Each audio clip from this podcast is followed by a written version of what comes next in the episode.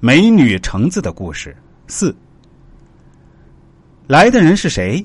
橙子一看，这个人来过很多次，每次来都是一个人在角落里坐着。以前一直觉得很奇怪，但是知道进来的人都来头不小。果然，看他们刚才见到这人的态度，就知道他们叫他周总，那他来头肯定不小。橙子连忙说：“周总，今晚真的太感谢您了。”您的大恩大德，我没齿难忘，也无以回报。今晚要不是您及时出现，我真的不知道该怎么好。周总拍拍橙子的手说：“这些不算什么。其实我观察你很久了，你是个好孩子，你和别的女孩不一样。”之后，周总过来都会和橙子跳上几支舞，当然出手也不是一般的阔绰。开始，橙子死活不要，周总说：“这是你应得的，你如果不要，我就不来了。”橙子才接下来的。其实周总是个很有魅力的男人，有钱，但是很有修养，从来没有动手动脚过，也不会像其他人那样用那种眼神看橙子。橙子甚至感觉自己对他有那么一点动心。有时候他没来，自己还有点失落。在期盼了半个月之后，周总来了，他一把抱住橙子，紧紧的搂着他。橙子，这半个月我都在香港忙公司的事儿。一忙完我就来找你，你知道这半个月我有多想你吗？我发现我爱上你了。听到周总的表白，橙子傻了，完全不知道该如何去回应他。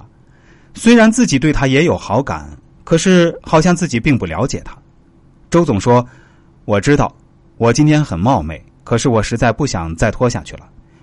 我想让你知道，你已经俘虏了我的心，我愿意让你过上最好的生活。”把你妈妈接到香港最好的医院去治疗，那样你还可以天天看到她。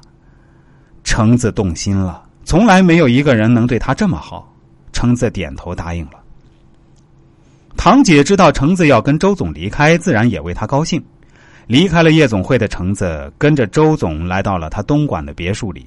周总把钥匙递给橙子，告诉他：“以后你就是这房子的女主人。”外面的车随便你选，我明天就派人来把你妈妈接来。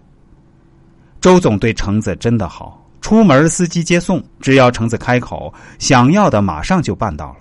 橙子妈妈也恢复的不错，橙子觉得自己真的太幸运了。不久，橙子发现自己怀孕了。周总知道后高兴极了，抱着橙子转了几圈，放下来后对橙子说：“以后你就是我的女皇。”我一定要把我们的孩子平平安安生下来，太好了！没想到我这辈子真的有孩子了，没想到我可以当爸爸。周总语无伦次的说着。过了大半年，橙子的肚子很大了。有天在午睡时，门打开了，走进来一个穿着很华丽的太太。她上下打量了橙子很久，橙子觉得很奇怪，但猜到了她肯定来头不小。能轻而易举的进入房间，这穿着打扮也不是一般人。橙子就这样一直望着他，也不说话，也不动。